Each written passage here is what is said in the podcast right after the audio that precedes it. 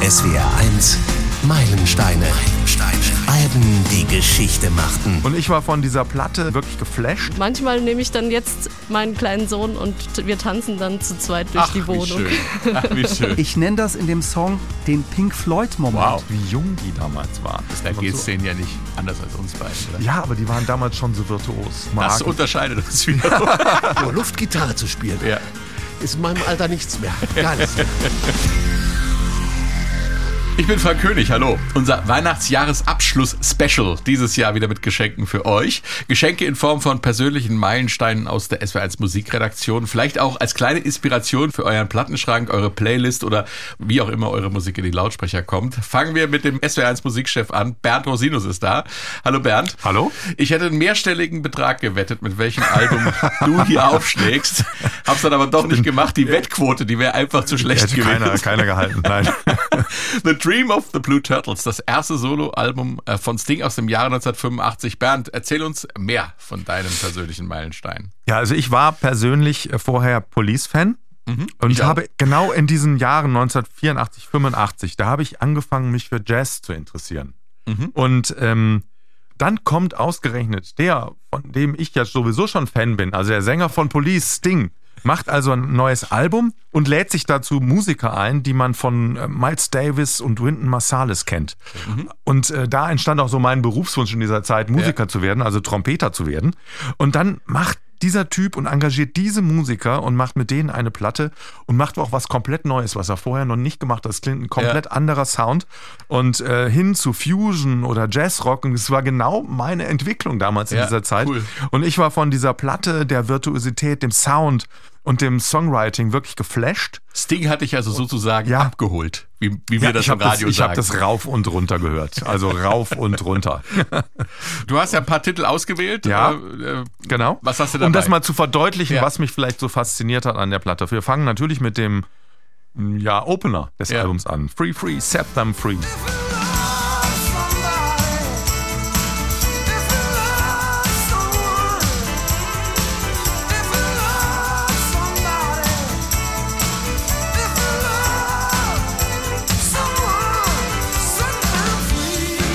Ja, da kommen Erinnerungen hoch. Die Nummer Ja. habe ich live auf der Lorelei gehört damals. Ein großer, das ist so, das ist das Konzept der Platte quasi im Maggi-Würfel. Es ist das Songwriting eines Popkünstlers und die Spielfreude von Jazzmusikern gepaart miteinander. Das ist das, was es so toll macht. Das ist irgendwie total eingängig. Eben Popsong, aber eben auch total wirr durcheinander und virtuos. Und ähm, das sind ja die Jazzmusiker Omar Hakim, äh, an den Drums, Daryl Jones am Bass, den kennt man heute sogar von den Rolling Stones, Brentford Marsalis, aber Daryl Jones muss ja sagen, der war damals bei Miles Davis. Also er hat mit den Stones noch nichts zu tun. Und ähm, Brentford Marsalis, der Saxophonist, und Kenny Kirkland an den Pianos. So, und ähm, das gab damals sogar Ärger mit Wynton Marsalis, weil der war stinksauer, dass zwei seiner Musiker seiner Band gleich verloren hatte. Und der empfand es tatsächlich so ein bisschen als Verrat, dass zwei seiner Jazzmusiker, ich meine, die waren ja auch arriviert, Ja, ja, ja. Äh, mit äh, gewagt haben, mit so einem Popkünstler so eingängige Musik zu machen. Da war der ein bisschen ähm, verärgert. Was ich auch interessant finde, ist, wie jung die damals waren. Es, die Musik klingt so ausgeschlafen. Da geht es so, denen ja nicht anders als uns beiden, oder? ja, aber die waren damals schon so virtuos. Also das, das ist Wahnsinn. Äh, Omar Das Hakim- unterscheidet uns wieder. das war so der Traum, so gut zu werden. Aber es, ich hatte damals, hatte ich noch ein paar Jahre bis dahin, aber äh, es ist echt schwierig. Daryl Jones, 24, Br- Brentford Marsalis, wie ausgeschlafen der damals spielt. 25 Jahre ist der da gerade mal. Wow. Und das ist schon irre. Der war damals schon ange angesagter Jazzkünstler. Und dann haut er da diese Platte und diese Soli raus. Das ist schon ähm, unglaublich. Grandios, ähm, Platte ist auf Barbados entstanden, im Studio von Eddie Grant. Und ähm, ja, der Song selbst, wenn du jemanden liebst, lass ihn frei, das ist die Botschaft.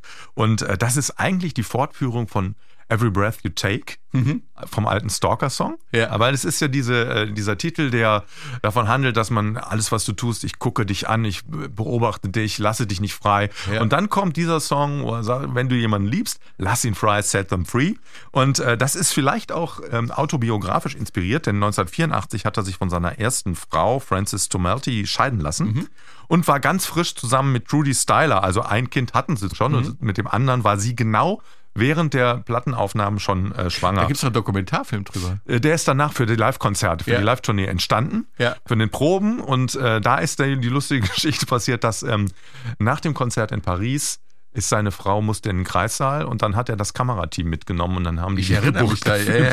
relativ Künstler sind manchmal schräg. Ich hätte das, glaube ich, nicht gemacht.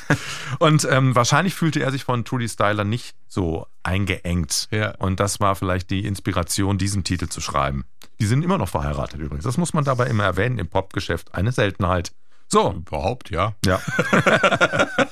Aber da besonders. Du hast Okay. natürlich noch äh, Ja. andere Songs mitgebracht. Ja, Children's jetzt, Crusade sehe ich hier. genau, jetzt Children's Crusade.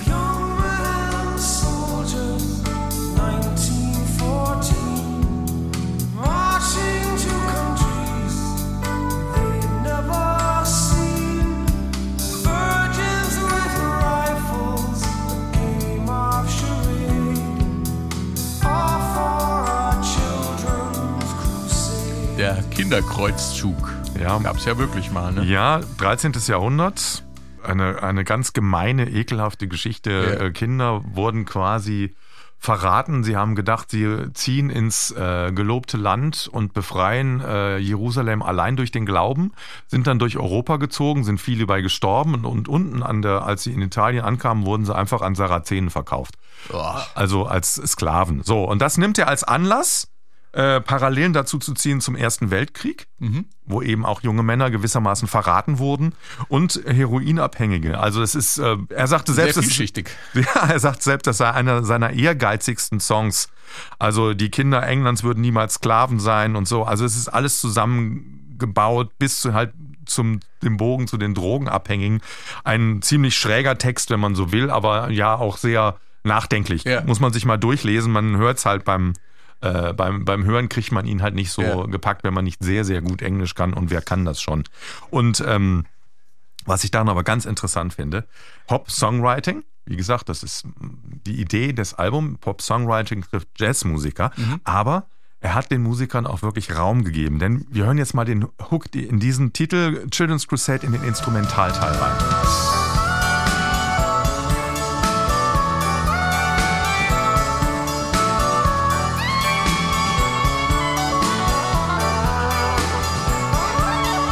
Ja. Das hat mit Pop nichts mehr Ja. zu tun. Das, das ist, auch, das, ich finde das, das auch ist- total faszinierend, weil das, Ja. äh, weil das so äh, weit weg ist von Police. Du hörst Ding, du erkennst die Stimme und alles andere ist völlig anders. Ne? Dieser Minimalismus von Police, der ist völlig weg. Ja, Ja. Nein, und das ist, das ist äh, ganz eindeutig, das ist näher an Miles Davis und Marsalis ja eher Miles Davis Ja. sogar. Äh, diese diese Ja- Jazzrock-Anklänge und Ja. dieses äh, wil- wilde Spielen und so. Und äh, dieser, dieser instrumentale Zwischenteil dauert eine Minute 40. Das Ja. heißt, er traut sich auf dieser Popplatte zu sagen, naja, jetzt habe ich diese Musiker, jetzt gebe ich ihnen auch den Raum, den sie brauchen, um sich entfalten zu können. Cool. Und das hört man diesem Album einfach äh, an.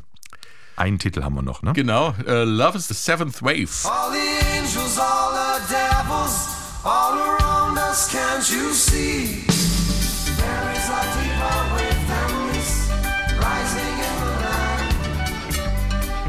Is a deeper wave than this, nothing will withstand. Seventh wave, Das war ja Mitte der 80er auch durchaus in, ne? So mit so Weltmusikelementen zu arbeiten. Ja, der, jetzt, der, das ist der einzige Titel auf der Platte, wo man hört, dass er auf Barbados entstanden ist. Okay.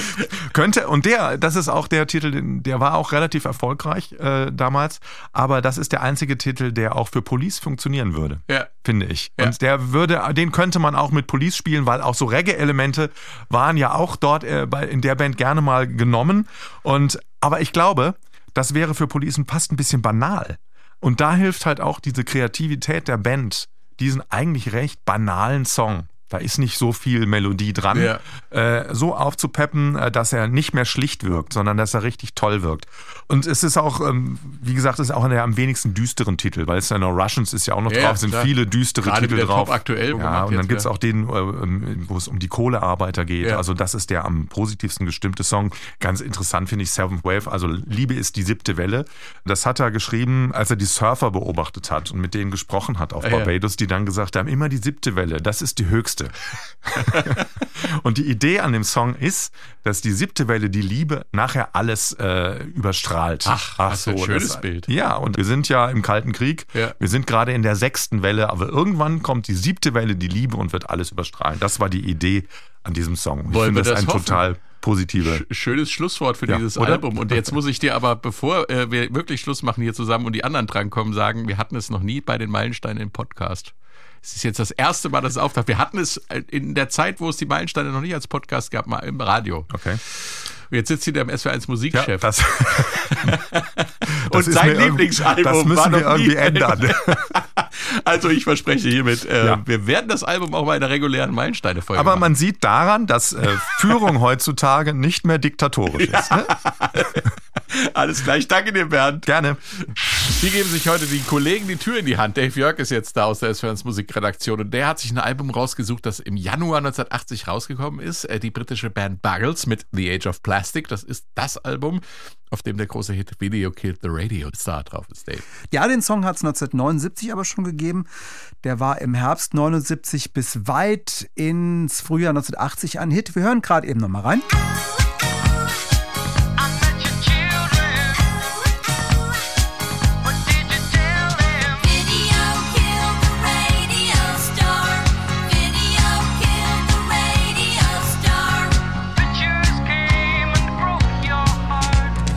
Großartiger Radiohit natürlich. Ja. Leadsingle aus dem Album. Kennt jeder, läuft bis heute und äh, allein schon der Song ein kleines Pop-Kunstwerk, finde ich. Da gibt's diesen Break, da fällt das Arrangement so ein bisschen zusammen. Das Piano spielt diese grooving Parts weiter und dann kommen die weiblichen Background-Stimmen von den zwei Sängerinnen Linda äh, Jardim und äh, dann Debbie Doss äh, aus dem Hall raus in den Vordergrund und dann nimmt der Song wieder Fahrt auf. Hier hören wir.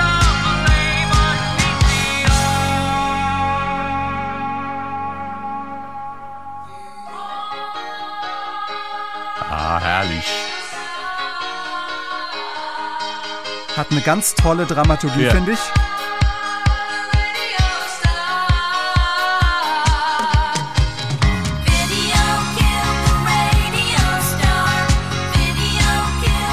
Ist dann auch spannend, wenn da was passiert in so einem Ja, Popsong. ja, Und es gibt sehr viele Fans davon, auch Promis wie Robbie Williams oder auch Vince Clark, der Mastermind hinter Bands wie Erasure, früher Yazoo und die ganz frühen Depeche Mode. Vince hat mal gesagt, Video Kill the Radio Star ist ein perfekter Popsong. Stimme ich ihm zu.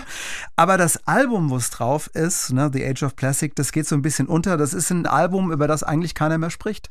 Warum? D deshalb ist es dein persönlicher Meilenstein, weil keiner mehr drüber spricht. Oder wolltest du jetzt mal hier drüber sprechen, dass du sagst, Ich jetzt find- muss hier mal drüber gesprochen Ich finde, werden? es ist total unterbewertet. Ich, ich höre es die letzten Jahre immer wieder und finde, äh, warum hat das eigentlich keiner mehr auf dem Schirm? Es ist ein- eine großartige Platte. Ich äh, finde, es verdient mehr Aufmerksamkeit. Äh, Es ist eine spannende Platte, komplett noch produziert in den 70ern. Also eigentlich ist es eine Spät-70er-Platte, aber du hörst die verschiedenen Strömungen, die da an der Bruchstelle der 80er zusammenfallen. Musikalisch hört man da schon ganz deutlich den New Wave raus, der die klassische Funky-Disco-Musik aus den 70ern dann, dann ablöst, verdrängt. Kurze Zeit später. Wir hören mal ähm, ein Stück aus dem Song The Plastic Age, also der Titelsong im Grunde. They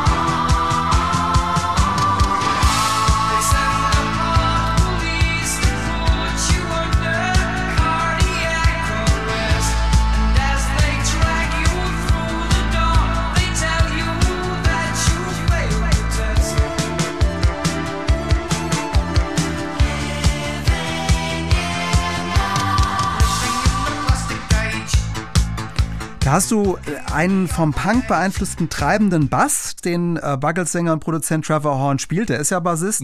Dann hast du diesen auf extrem auf den Takt gesungenen Text von ihm, den kennt man dann auch so später in deutschen äh, Songs aus der neuen deutschen Welle, also dass man so ganz stark auf den Rhythmus geht, aber das auch so ein bisschen abgehackt klingt, also das ist auch typisch für die deutsche New Wave. Diesen Übergang, den hört man da sehr stark. Und dann hast du andererseits so Elemente im gleichen Song, spiele ich gleich noch vor das Beispiel, die aus dem Prog-Rock noch kommen, also aus den 70ern. Ich nenne das in dem Song, ist der gleiche Song, den Pink Floyd-Moment. Wow. Hören wir mal.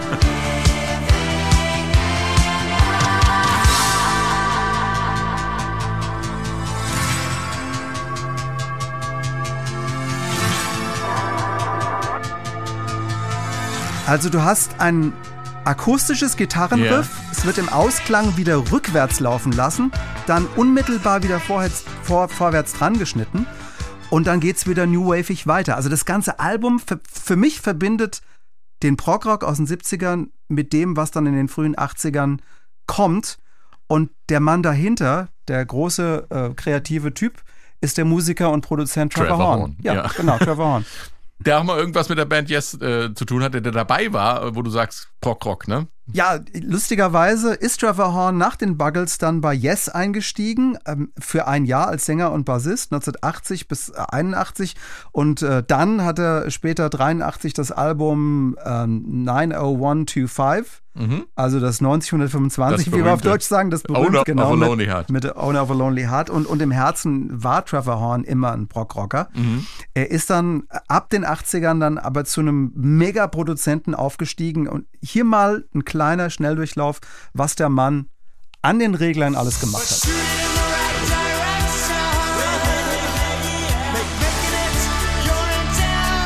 Der Frankie.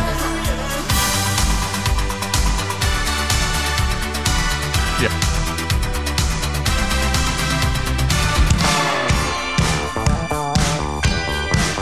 ABC. Ja. Jungle room when I was walking in Memphis. Wow. Yes, Ja. hatten wir es gerade davon. Davor ABC, die Band, da habt ihr auch einen eigenen Meilenstein dazu gemacht.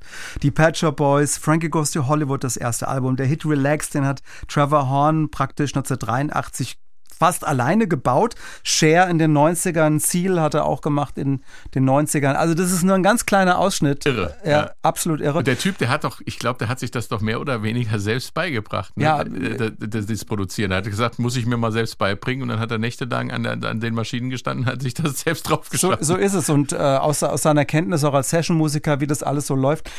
Also, ähm, die Buggles sollten auch eigentlich gar kein Langfristprojekt sein, Ja. sondern er hat sich damit praktisch fit gemacht als Produzent, damit er dann eben andere Dinge machen kann. Also Ja. das, damit hat er sich aufgestellt und bereit gemacht für seine Produzentenkarriere. Der wollte gar kein Popstar sein. Ja. Aber das Interessante ist ja, eigentlich ist es ja ein Meilenstein im besten Sinne, weil da hat ja, ist ja die Grundlage gelegt worden für diese äh, kometenhafte Karriere des Trevor Horn als Produzenten. Absolut. Und deshalb finde ich, wird zu wenig über dieses Buggles-Album geredet, weil natürlich die Single Video Kill the Radio Star alles überstrahlt. Omnipräsent, ja. Ja, und aber da sind tolle Sachen drauf. Ich habe noch ein kleines Beispiel, Ja, bevor her ich dann damit. endlich aufhöre, Her diese damit, Platte, die her Platte damit. zu loben. Hier nochmal eine kleine Kostprobe aus dem Album, einer meiner Lieblingssongs, Johnny on the Monorail.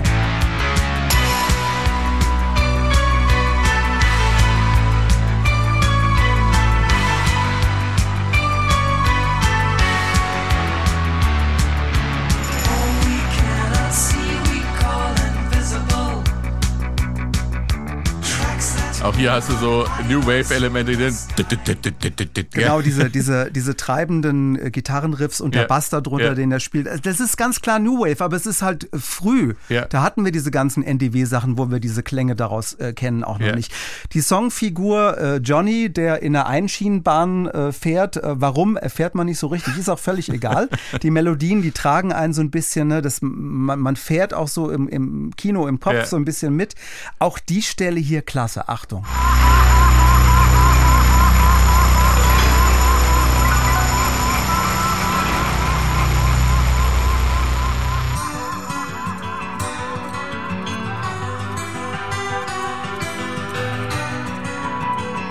Da geht's also weiter mit der gezupften Gitarre, bevor es dann wieder elektronischer wird. Also das, das ganze Konzept von The Age of Plastic von dem Album ist eine futuristische Welt, wie man sie sich so Ende der 70er vorgestellt hat, mit typisch damals einen kritischen Blick auf die Umwälzung der modernen Technologie, die da alle noch gekommen sind. Ja.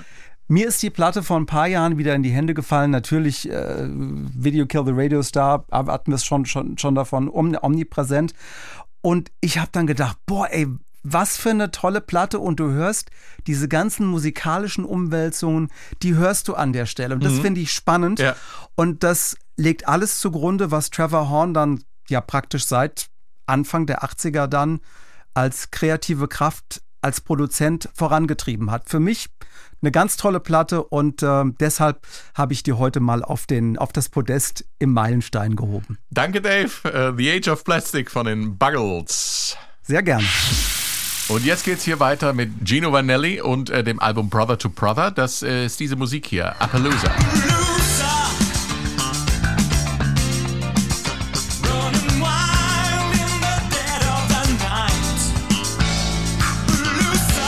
Oder auch die Nummer hier, Feel Like Flying.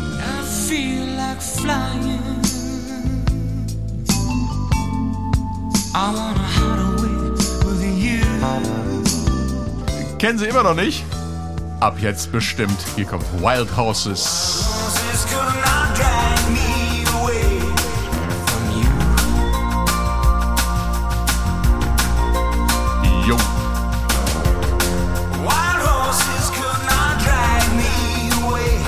Gino Vanelli, Stefan Fahrich ist im Studio und du hattest im Vorfeld der Meilensteine echten Wow-Moment. Ich durfte sogar Zeuge dieses Wow-Moments sein. Äh, eigentlich hattest du ja ein ganz anderes Album ausgesucht und dich dann ganz spontan umentschieden. Und am Tag danach erscheint Ja. auf deinem Handy ein Foto, da hat's uns alle weggehauen. Ich weiß- Stefan, erzähl, was passiert Ich weiß immer noch nicht, was es war. Also ich hatte eigentlich, ich sage es ganz offen, George Michael und Faith bei mir Ja. auf dem Deckel. Das kriegen wir sowieso auf jeden Fall auch nochmal in den Und, Meilenstein. und Du kannst dich äh, drauf dachte verlassen. dann, nein, jetzt machst du mal eine Herzenssache, Gino Vanelli und Brother to Brother.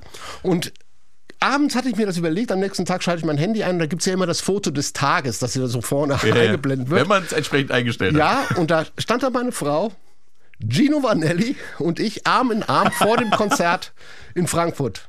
Also, wow, Karma, was, was auch immer, Schicksal. Es war, Wahrscheinlich war es entsprechend getaggt, dass die wussten, dass das? Smartphone wusste, was du vorhast. Lass es bitte, lass es bitte Karma sein. Ja. Also ich war damals auf dem Konzert 2018. Karma, Liebe, Wahnsinn.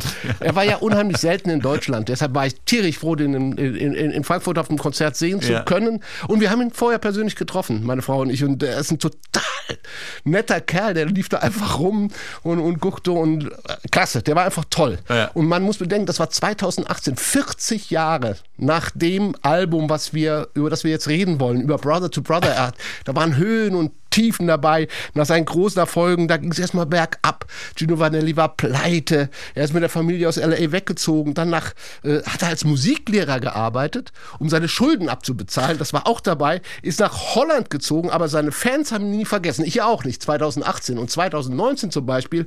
Heimatstadt Montreal. Konzert angesetzt, ausverkauft, mussten Wiederholungskonzerte angesetzt werden. Und das immerhin 41 Jahre nach diesem Riesenerfolg. Krass.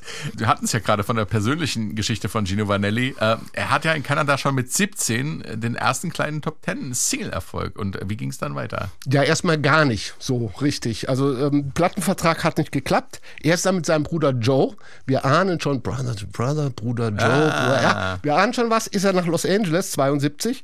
Äh, die waren ja so eine Musikerfamilie, die Vanellis. Der Vater hat Musik gemacht und dann war er zusammen mit seinen Brüdern Joe und Ross. Aber zurück nach L.A., er also nach L.A. und gesagt, komm, hier schaffe ich es irgendwie. Aber hat auch nicht so geklappt. Da wollen es viele. ja, und dann ist aber, er hat aber so einen Willen, gut, er war auch ziemlich abgebrannt wohl und es war Verzweiflung. Und da hat er sich auf den Parkplatz von den AM Records gestellt. Damals eine bekannte Plattenfirma Ja. äh, und auf den Plattenboss gewartet. Und dieser Plattenboss war niemand Geringeres als Trompeter Herb Alpert.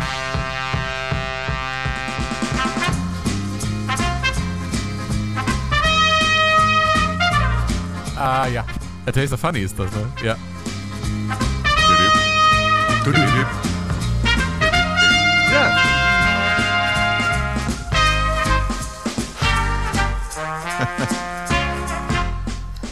Und zu diesen Klängen Nein, nein, nicht zu sehr. Also diese Klänge gab es bei uns, als ich Kind war, immer sonntags. Mein Ja, Vater war richtig. riesen Herb Alpert-Fan.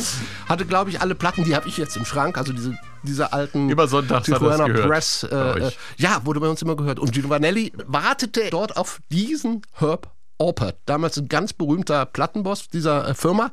Und er kam dann auch. Und Gino Vanelli raus aus dem Auto, hinter ihm her, durch, durch den Eingang, verdutzte Securities überall. Und er hat es geschafft, Herb Alpert eine Demokassette zu übergeben. Wow. Und Herb sagte dem Mann, hm, komm heute Mittag nochmal vorbei. Das tat er. Ja, echt. Sie hörten sich die Demokassette zusammen an und Herb Albert war auf der Stelle begeistert und hat gesagt, Mann, du Plattenvertrag, aber nur wenn ich produzieren darf. Und ja, und, und Ein. Popmärchen, Ja, ja.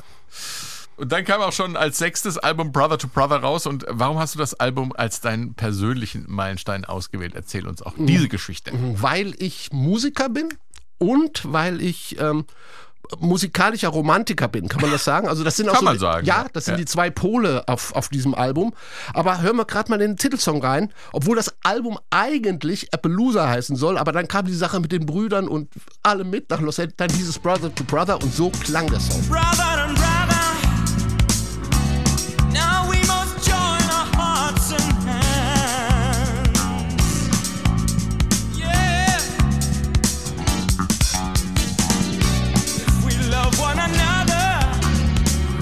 Ja.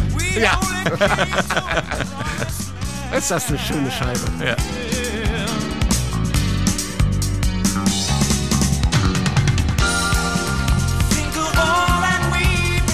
Sehr schöne Bassarbeit. Ja, da kommt noch mehr. Ja, weil ähm, Brother to Brother, das war dann äh, der Titelsong, wie gesagt. Später dieses Album, das war ein Muss. Ja. Ein Muss Ende der 70er für Bassisten, Schlagzeuger und Gitarristen. Ja. Und das lag vor allen Dingen an dem Mittelteil. Äh, Gitarrist Carlos Rios äh, startete da ein unwiderstehliches Solo.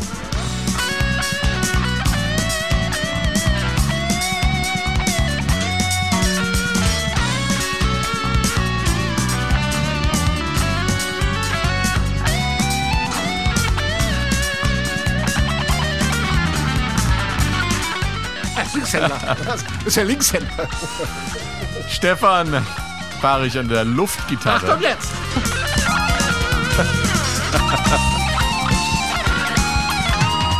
Wunderschön. Oh, warst du gefunden, gell? Was Also. Das ist unglaublich. Oh, komm bis zum Ende jetzt. Abgefahren. Aber das aufgeht zum Schluss. Ganz wunderbar. Wunderbar. Carlos Rios, äh, angesagter Gitarrist Ende der 70er. Er hat auch bei ähm, äh, Lionel Richie auf seinem großen Can't äh, Slow Down Album mitgespielt. Ja. Bin total außer Atem, so, Mein lieber Mann, hier geht's ab. so Luftgitarre zu spielen. Ja. Ist in meinem Alter nichts mehr. Gar nichts mehr. Also Carlos Rios, der war gefragter Gitarrist, hat bei Lionel Richie mitgespielt, bei vielen Größen. Und ähm, ich sagte schon, ein Muss auch für Bassisten und Schlagzeuger. Ja, weil, denk ich ähm, mir. ja, nach diesem Solo, da fackeln dann Schlagzeuger Mark Craney und Bassist Jimmy Haslap ein Feuerwerk ab.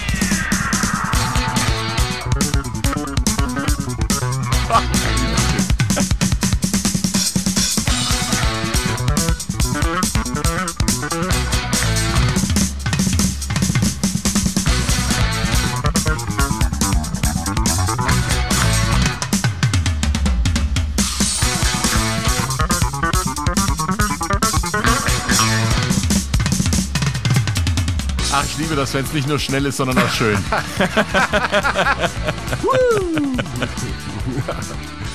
Ja, und das war dann für Musiker so der Effekt, wow, auch sowas kann man spielen. Ja, ja, ja. Und das mit dicken Seiten. Unglaublich.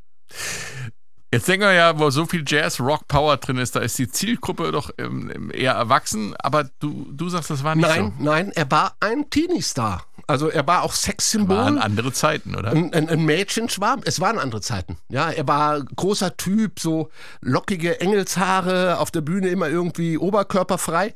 Und wenn man sich das Video mal ansieht von der 79er Tour und Brother to Brother, da stehen in der ersten Reihe tatsächlich so Teenie-Mädchen und singen diesen komplizierten Song. Voller, voller Begeisterung mit und äh, das ist schon Wahnsinn.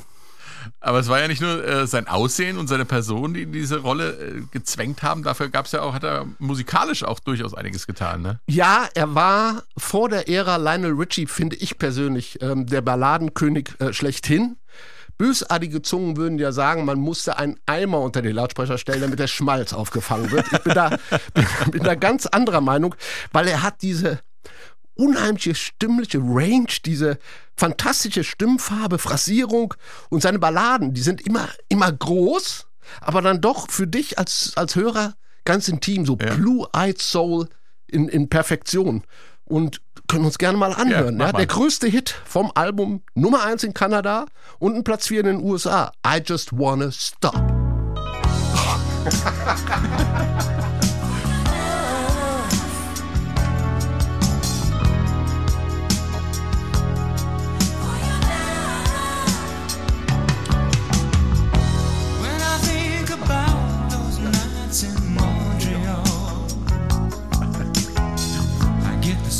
Hallo, ich bin Hermann. Ruf mich an.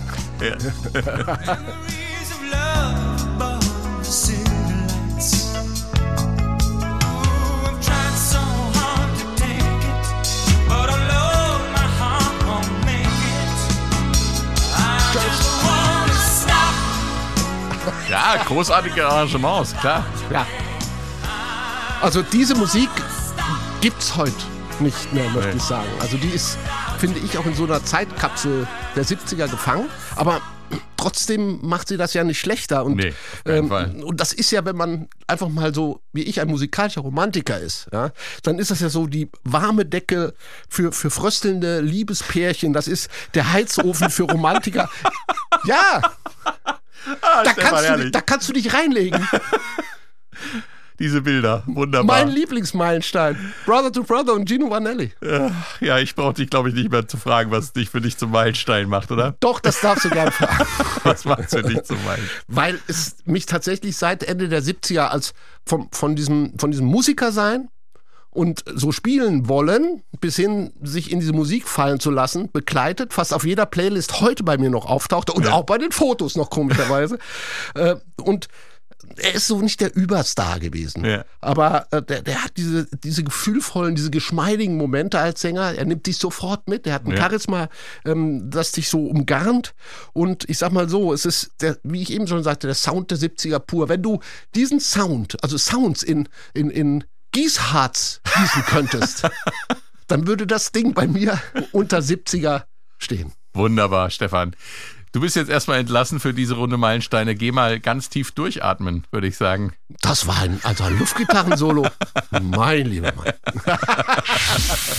Was hat der Stefan gerade eben noch gesagt? Schmuse, Jazz, Pop gibt's gar nicht mehr.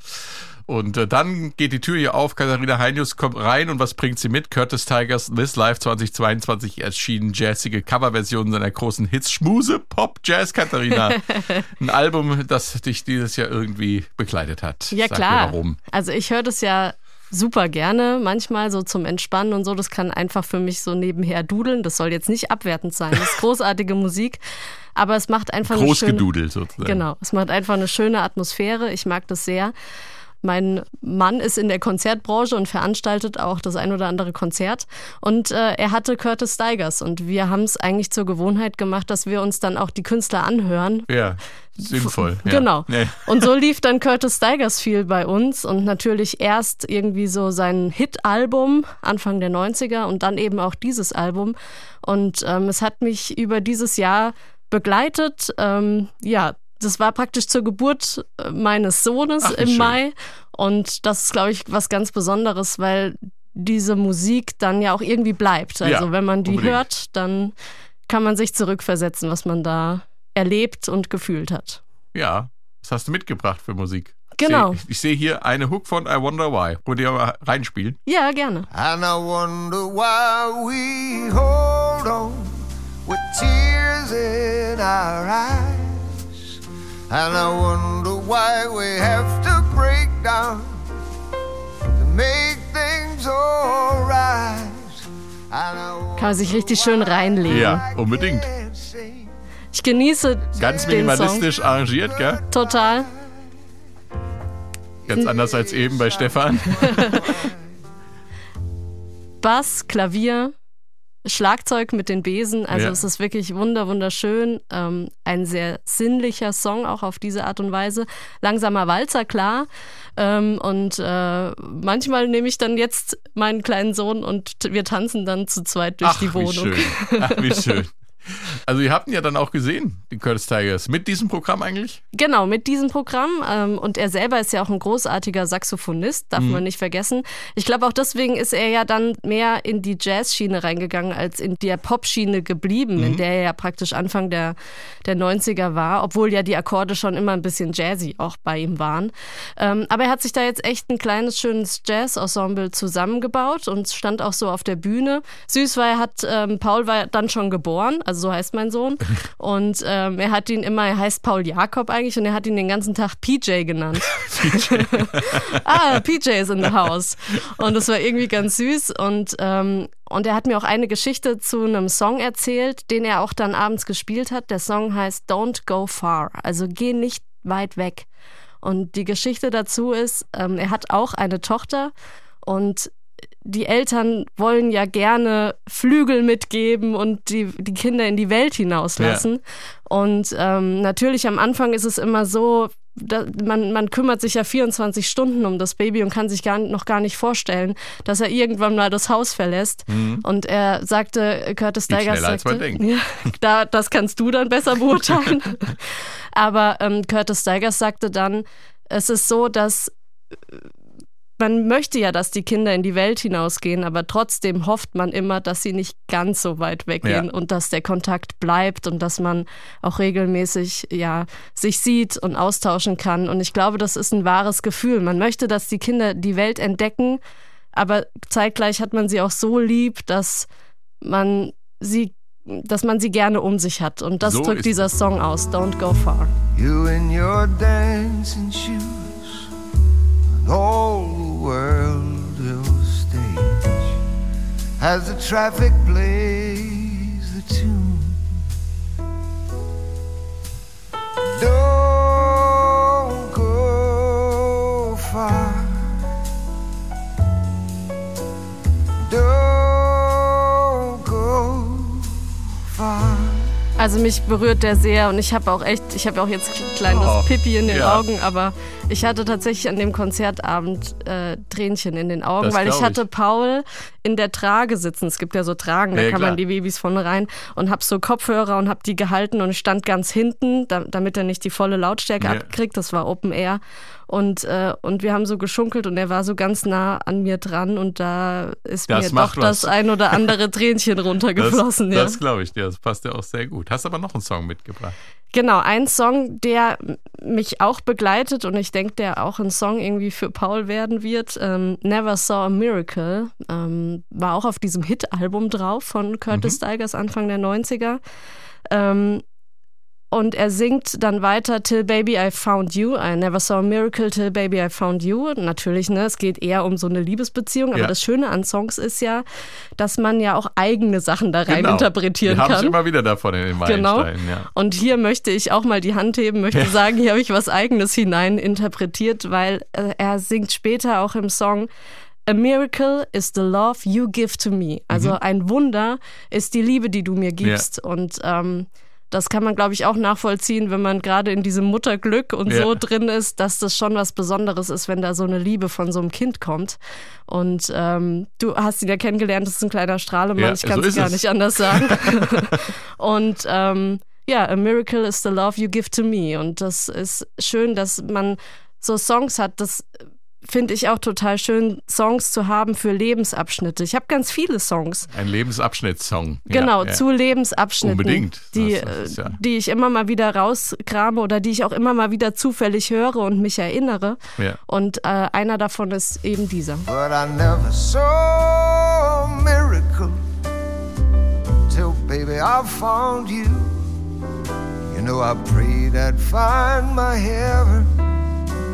Then all my prayers came true. No, I never saw a miracle. I was blind, but now I see. The miracle is the love you give. Ja. Da wird einem auch wirklich ganz warm ums Herz.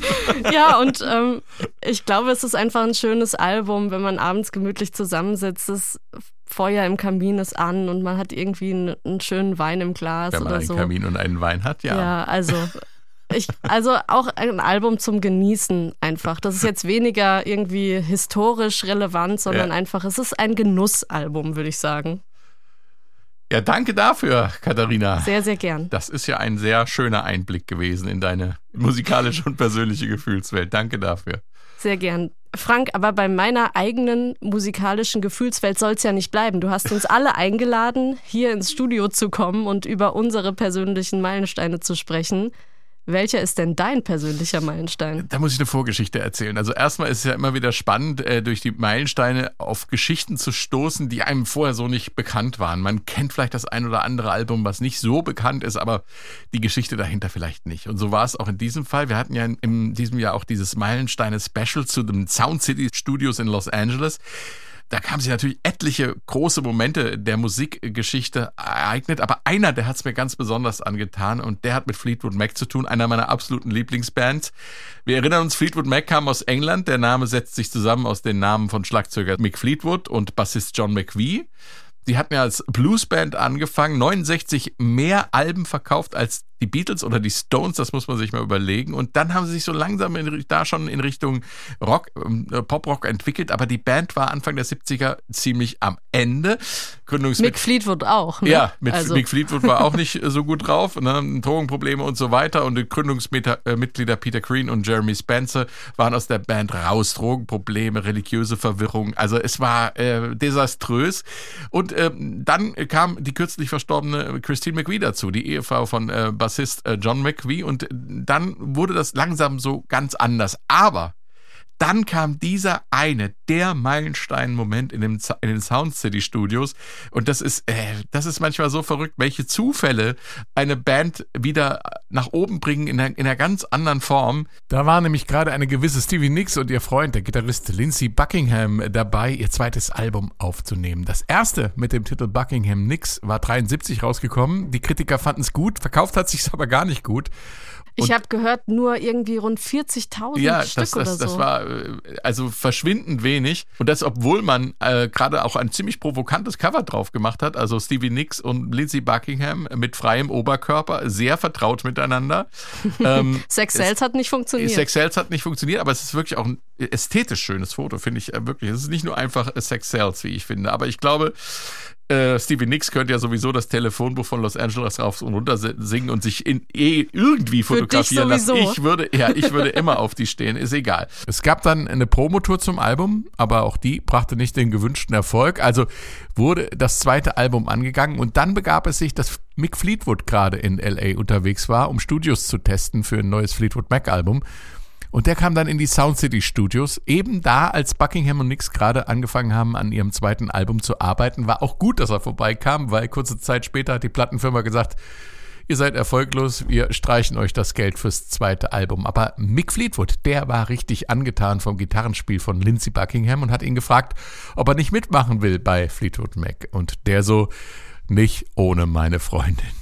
Und der Rest ist Rockgeschichte, da hat er richtig hoch gepokert, aber ohne Buckingham nix wären Fleetwood Mac nicht zur treibenden Kraft des 70er und 80er Rocks geworden. Und außerdem hat uns dieser Tag in den Sound City Studios am Ende eine der engsten Freundschaften zwischen Musikerinnen beschert. Stevie Nicks und Christine McVie wurden dann ja eben enge Freunde. Frank, also du hast jetzt ganz viel über Lindsay Buckingham, Stevie Nicks, Mick Fleetwood gesprochen.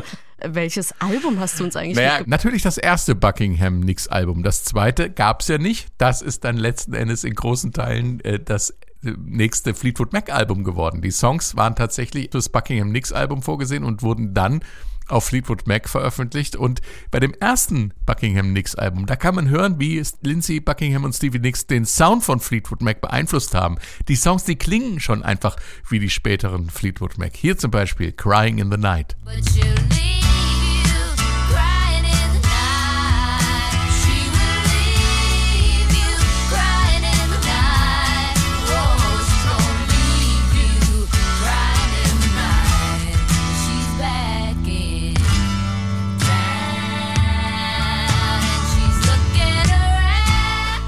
Ich meine, klar, die Stimme ist klar und auch das Gitarrenspiel, aber auch die Harmonien, das, das ist Ja, alles. ja.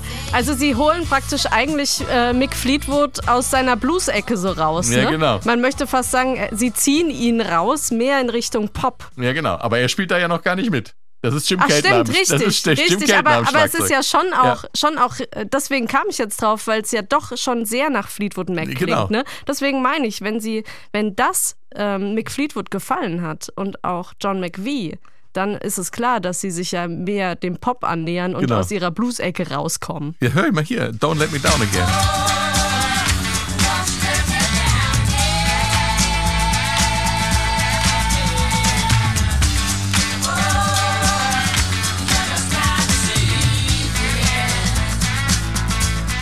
Beeindruckend. Ja. Das hätte auch auf Rumors drauf sein können. Original. Ja. Und äh, wenn man sich dann überlegt, was aus Rumors geworden ist, eins der meistverkauften Platten, jahrelang die meistverkaufte Platte, bis dann Thriller kam, das ist unfassbar, dass das sowas alles schon in einem vollkommen No-Name-Album, was kaum Hörer gefunden hat, angelegt war. Und äh, da sind wir auch schon beim Thema, kann man die Platte kaufen? Also bei den Streaming-Portalen habe ich es überhaupt nicht gefunden. Also man musste sich schon kaufen. Also gebraucht gibt es das Vinyl-Album für 175 Euro im Moment. Oh. Äh, Neu gibt es es gar nicht mehr. Ähm, Also es ist echt was für Fans, kann man sich aber im Internet gebraucht kaufen. Die CD ist nie offiziell erschienen. Da gibt es aber inoffizielle Veröffentlichungen und die kriegt man äh, aus Südkorea zum Beispiel, kann man auch kaufen. Im Netz gibt es um, für um die 40 Euro. Bei den eingängigen Videoportalen findet man es auch. Und ganz interessant, auf dieser Südkorea-Pressung ist ein Bonustrack einer Live-Aufnahme des späteren Fleetwood Mac-Hits Rhiannon drauf. Gespielt von der Band, die mit Stevie Nicks und Lindsey Buckingham damals getourt sind, um die Platte zu promoten. Und äh, mein, eins meiner absoluten Lieblingsstücke von Fleetwood Mac, und das klingt bei Buckingham Nicks so.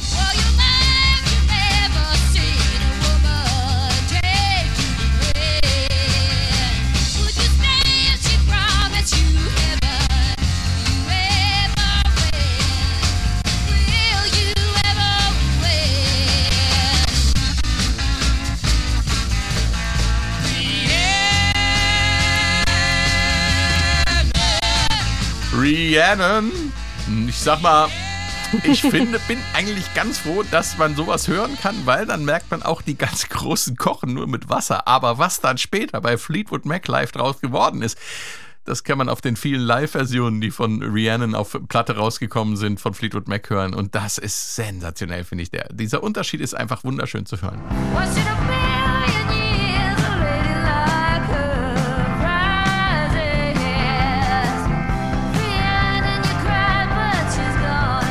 Ja, du hast halt Christine McVie, die auch noch am, am Keyboard Ja. äh, Sounds kreiert. Das hast du halt vorher nicht, ne?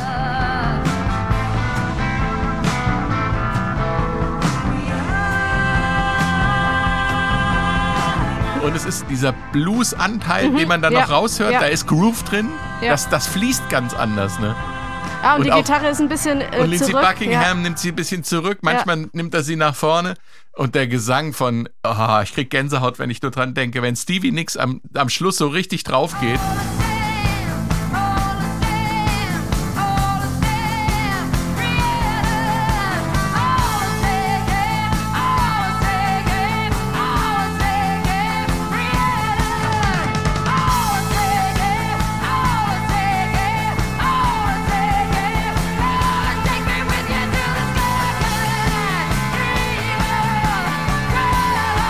Es ist unfassbar. Es ist wunderschön, hocherotisch, mystisch. Ich kann es jedem nur empfehlen. Zieht's euch rein, Leute. Rhiannon in der Live-Version von Fleetwood Mac zu finden auf der Rumors Special Edition.